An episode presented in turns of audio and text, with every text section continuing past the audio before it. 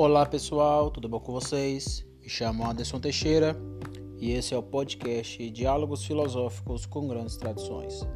Fique conosco que iremos pensar juntos.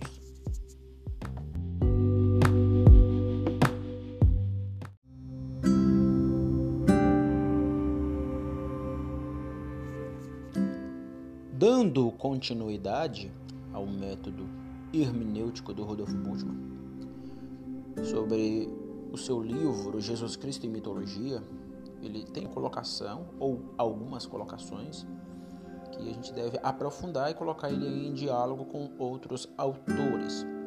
Eu vou citar aqui é, esta frase, esta citação, para a gente poder compreender o que Bultmann quer dizer.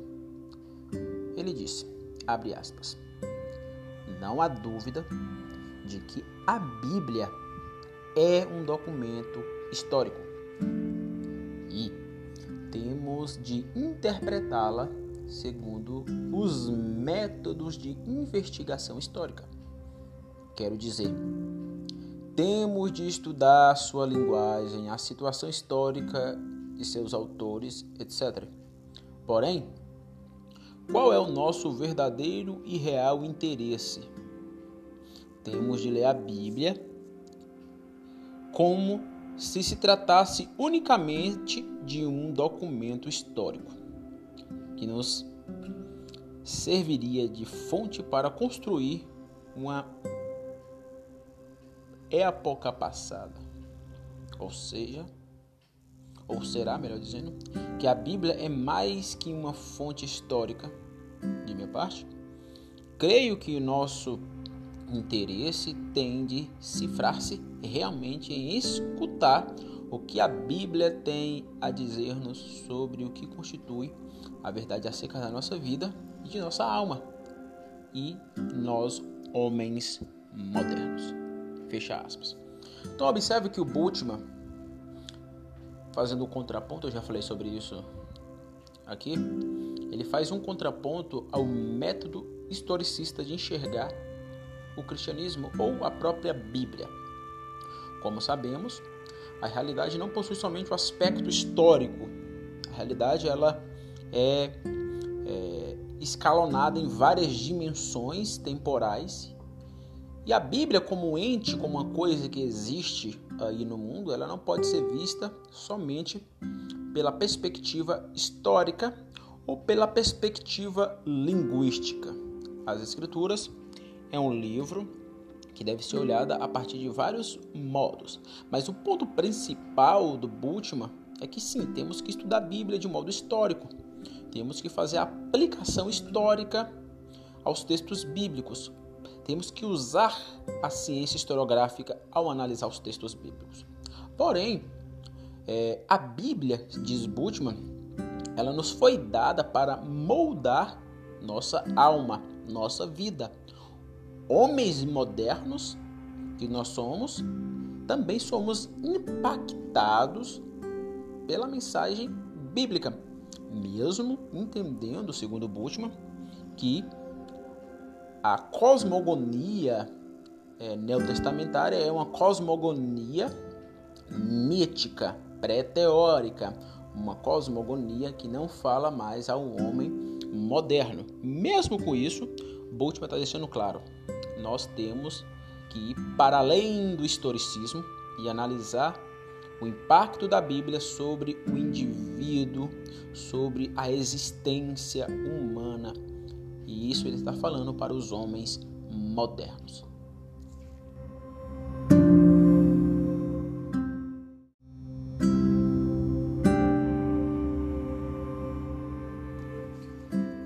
Contudo, o Rudolf Bultmann vai nos ensinar justamente a ideia de colocar esse eu humano na interpretação bíblica e deixar que essa interpretação impacte o eu humano.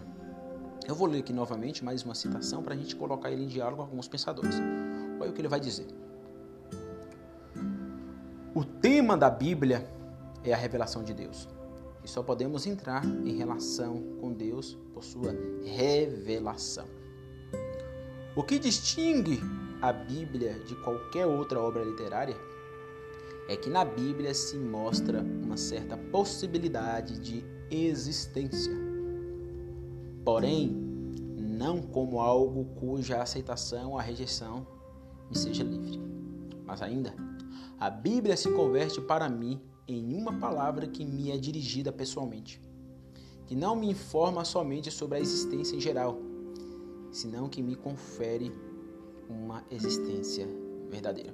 Fecha aspas. Então veja bem, Bultmann faz a seguinte pergunta é, ao lidar com o método perguntatório, ou seja, de levantar perguntas ao desenvolver a sua hermenêutica, seja a Bíblia ou qualquer outro texto. Então, ao interrogar a Bíblia, ele faz uma pergunta da hermenêutica, da interpretação, ou seja, como a Bíblia concebe a existência humana. Ou seja, como essa é a preocupação de Bultmann. E ele deixa claro a mente. Então, mesmo que ele tenha uma preocupação, uma preocupação teorética, e ele chega à conclusão que a Bíblia possui mitos, ele ainda não anula por causa do querigma a o impacto pessoal no eu humano. Então, Bultmann é extraordinário. Ele consegue ser crítico e ao mesmo tempo consegue se manter na fé cristã. Era o objetivo dele, conseguir responder o homem moderno científico para que ele aceite logicamente as escrituras e manter esse homem dentro do cristianismo, dentro do querigma, dentro da mensagem, para que essa mensagem faça sentido à sua existência verdadeiramente autêntica. Então, lembra lá do, do, da dualidade da desmitologização? Em primeiro momento, a desmitologização está carregada de negatividade, partindo da crítica metafísica do Heidegger, ele possui negatividade. Mas no segundo momento, nós vemos o modo interpretativo existencial, onde o querigma proclamativo cristão tem impacto na existência humana. Então é isso que ele está dizendo aqui. Que mesmo eu levantando essa pergunta hermenêutica e chegando a conclusões teoréticas, ainda assim a Bíblia consegue falar a mim pessoalmente e me impactar existencialmente como qualquer outro cristão. Aí a gente pode lembrar do próprio Oscar Kuma, que eu já citei várias vezes aqui. Oscar Kuma, no seu livro Das Origens do Evangelho, lá na página 99, ele diz o seguinte: Uma fé que é simplesmente uma dedução da fé. O que ele está dizendo? Ele está deixando claro eu não creio como se fosse uma religião científica empírica. Aí entra o Bultmann. Eu creio por causa do impacto autêntico existencial. Então a Bíblia fala ao homem justamente a partir de um ponto de vista existencial na nossa alma. Então é uma interpretação da alma. É o texto me compreendendo e eu compreendendo o texto. É isso que Bultmann está deixando claro. E quando a gente olha justamente para uh, esse modo hermenêutico, chegando às conclusões teoréticas, porém deixando é, o impacto existencial, permanecer, quando a gente olha para isso, a gente pode citar alguns pensadores que problematizam a hermenêutica a partir, a partir do ponto de vista antropológico. Então, olhando para o próprio eu humano, a gente vai encontrar a desconstrução do Derrida. O Derrida, na sua gramatologia, ele desenvolve um método hermenêutico partindo do Charles Alexander e do Ferdinand. Ele desenvolve, é, a partir da semiologia desses dois autores, né, lidando com semiologia, lidando ali com símbolos e com símbolos, ele se deixa influenciar e desenvolve o seu método da desconstrução, desconstrucionismo. Então, quando lemos e entendemos a natureza do texto escrito, chegamos a algumas conclusões. Então, qual foi a pergunta que Derrida desenvolveu? Como entender a natureza dos textos escritos? Aí levanta alguns pontos. Primeiro ponto: não há nada fora do texto. Ou como ele gosta de dizer, né? Não há fora texto. Para entender isso, nós temos que ir às ideias ou a ideia da aporia. O que é aporia, Anderson? Aporia significa contradição, dificuldade, impasse. Então, lidar com a aporia textual é lidar aqui, aqui com a ideia do hiato, dos buracos, da contradição. Então, todo texto, todo fora texto, né, para citar o Derrida, possui hiatos, buracos, contradição. Então, para ele, nós temos que prestar atenção nessas ideias para ler um texto. Então, o que é a desconstrução? Desconstrução, para citar o próprio autor, é um modo de ler os textos à luz do, dos paradoxos e contradições ocultas. Então, Derrida chega à conclusão que nenhum texto é puro, nenhum texto é perfeito. E ele está certo.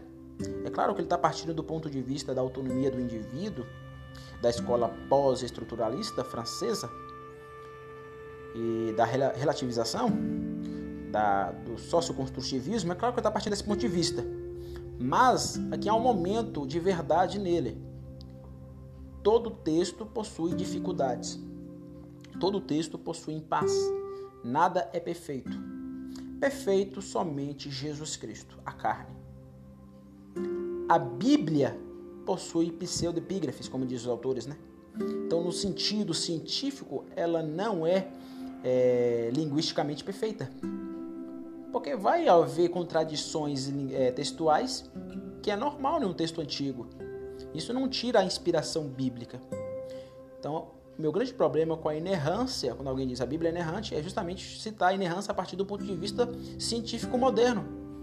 O cara, muitos fundamentalistas, quando diz a Bíblia é inerrante, está interpretando essa ideia como se a Bíblia fosse um livro de matemática produzido por um filósofo moderno. Como se a Bíblia fosse um livro igual o Kant escreveu A Crítica da Razão Pura. Não é. A Bíblia é um livro religioso. Eu creio na inerrância bíblica a partir daquilo que eu chamo de macro-inerrância. O que é macro-inerrância? O motivo base, criação, queda e redenção, é inerrante, não erra. Não erra. De fato, houve uma criação, houve uma queda no pecado, no coração humano, e há uma redenção em Cristo Jesus. Mas o texto em si pode possuir imperfeições porque é um texto antigo, possui várias pseudepígrafes, pelo o tanto de contato de vários escritores vários é, pessoas que corrigiram na antiguidade, tanto o Antigo quanto o Novo Testamento. Então é normal, a gente não pode entrar em crise por causa disso.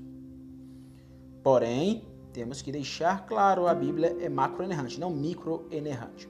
Então, dito isso, é, nada na realidade é perfeito no sentido de ser é, perfeccionista, de não ter nenhuma contradição, nenhum buraco, nenhum hiato. Então, tudo é passível de erro. E quando eu digo isso, eu estou amparado justamente pelo dogma da queda. O cristianismo, eu acredito que é a verdade. Porém, o cristianismo não é perfeito. Quando a gente estuda a história do cristianismo, a gente vê várias imperfeições. Nenhum autor é perfeito. Só existiu uma pessoa perfeita, e aqui é inegável, que foi Jesus. Por isso que eu digo que Bart é importantíssimo. Porque a palavra de Deus é Jesus. A palavra de Deus primordial é Jesus Cristo, porque Jesus é o, a palavra perfeita, não erra, não errou. É o Cordeiro de Deus imaculado que tira o pecado do mundo. E a Bíblia, que pode possuir é, pseudepígrafes, né, imperfeições linguísticas, que é normal no texto antigo, dá testemunho desse Jesus. Por isso que a gente deve amar a Bíblia, porque a Bíblia dá testemunho do próprio Cristo. Então isso deve ficar claro.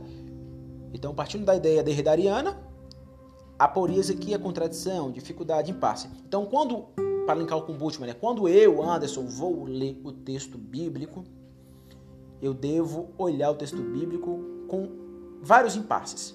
Primeiro impasse é do eu à Bíblia. Como assim, Anderson?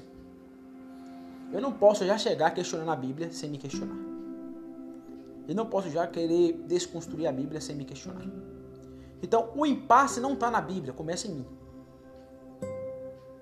Então, eu sou o problema. Então, quando o cristão vai ler a Bíblia, ele não vai ler a Bíblia para achar os problemas da Bíblia. Ele vai ler a Bíblia porque ele é um ser problemático. Então, quando Bultmann diz temos que deixar a Bíblia falar a nós de modo existencial. Ele está dizendo: nós, seres humanos, somos imperfeitos. E estamos lendo esse texto para termos uma vida autêntica. A partir desse texto, esse texto falar comigo. Por quê? Porque Bultmann entendia que o homem é imperfeito. Nenhum pensador em sã consciência vai dizer que o homem é perfeito. Como diz Chesterton, o homem é uma dualidade de monstruosidade e beleza, caos e harmonia. Então, quando a gente olha para a Bíblia, isso deve estar pressuposto. Eu vou ao texto porque eu sou imperfeito. E ir ao texto, eu encontro aquele texto que fala a minha imperfeição e eu sou impactado existencialmente. Então, a primeira aporia para citar aqui o Derrida em comparação com o Bultmann é a aporia do eu ao texto. Como assim? Eu imperfeito indo ao texto. Eu posso tentar encontrar aporias é, no texto em si? Posso. Então, depois que eu encontro meus problemas existenciais, eu posso ir à Bíblia e ver problemas na Bíblia de modo teorético. Eu posso fazer isso. E a teologia iluminista do século XIX fez muito isso.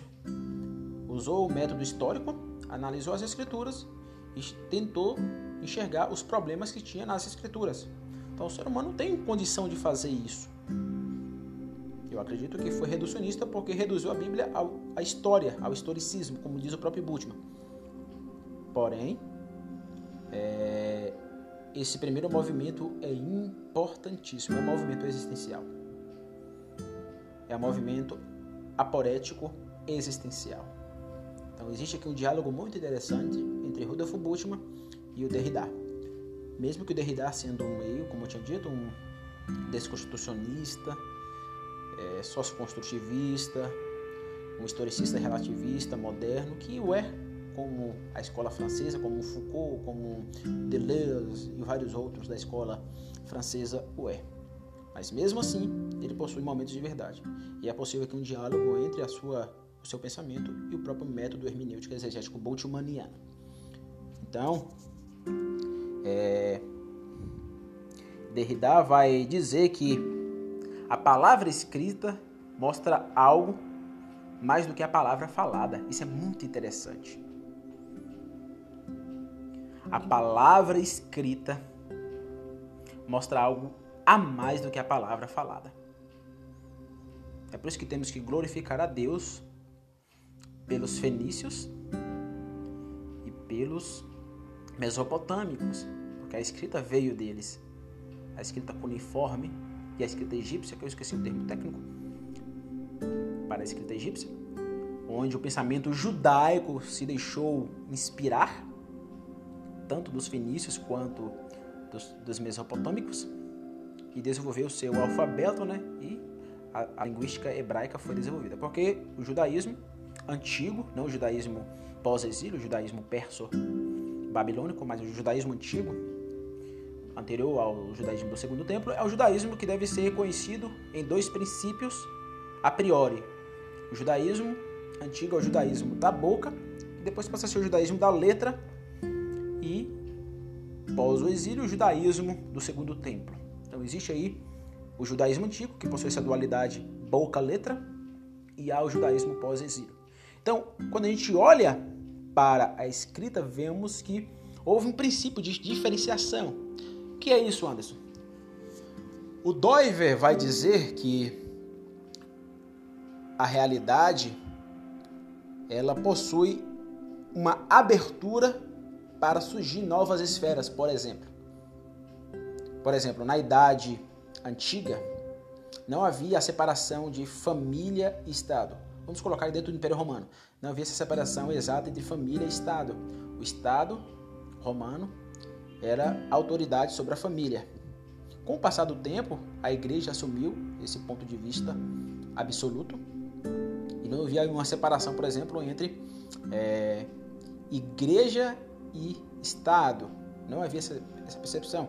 Mas com o passar do tempo, com o princípio de diferenciação, isso foi ficando auto-evidente e vem aquela conceitualização sociológica do CAEP das esferas de soberania, que cada esfera possui sua soberania e uma não pode estrupar a outra. Então isso fica claro. Então quando a gente olha para a antiguidade, E olhando para essa ideia do Derrida, a palavra falada, ou melhor, a palavra escrita mostra algo a mais do que a palavra falada. Quando a gente olha para isso, a gente observa que é, Deus, por meio do mandato cultural e da graça comum, usou os mesopotâmicos e os fenícios para que o princípio de diferenciação dentro do aspecto linguístico fosse autoevidenciado.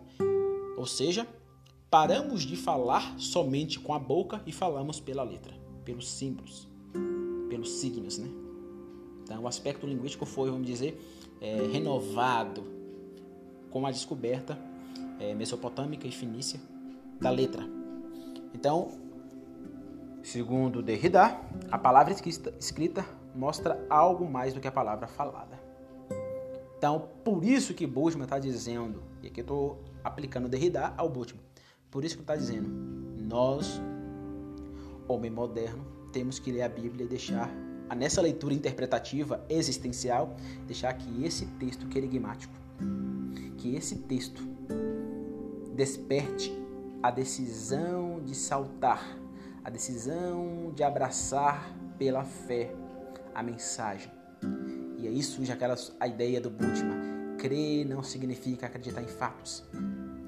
Crer é interpretar-se a si mesmo, compreender-se a si mesmo, enxergar-se a si mesmo a partir de, da sua própria existência.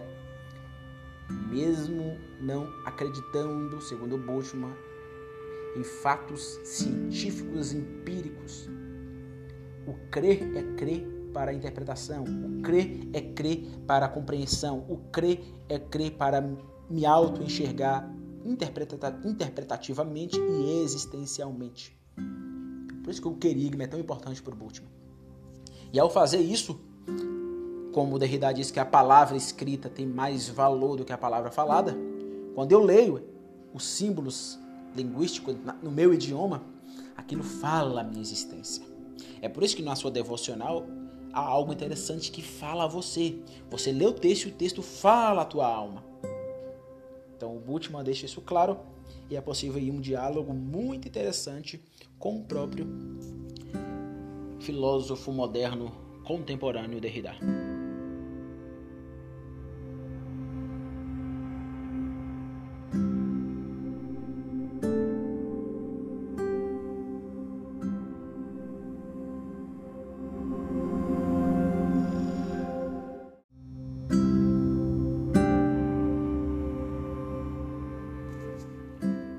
Portanto, deixe que a Bíblia fale a nós, homens modernos.